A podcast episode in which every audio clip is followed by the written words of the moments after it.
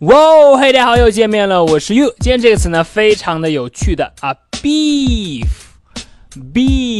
我们都知道，我们都吃过，它可以表示牛肉的意思，但其实呢，在口语当中，它也可以表示啊不满、牢骚、抱怨的意思。所以呢，我们来看一下今天的例句，第一句，What's your beef？Work or love？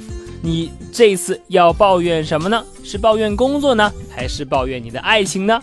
So what's your beef? Work or love?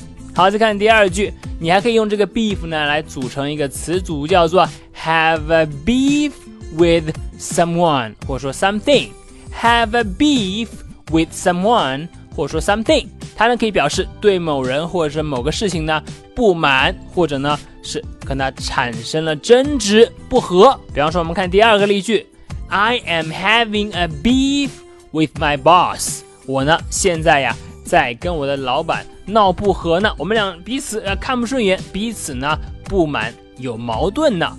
I am having a beef with my boss。好的，这就是今天的分享了。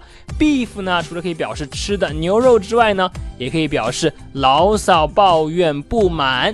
Have a beef with someone，千万不要理解成啊和那个人一起吃牛肉啊，而是呢和他有争执，有彼此呢不满，有不和。Have a beef with someone，你了解了吗？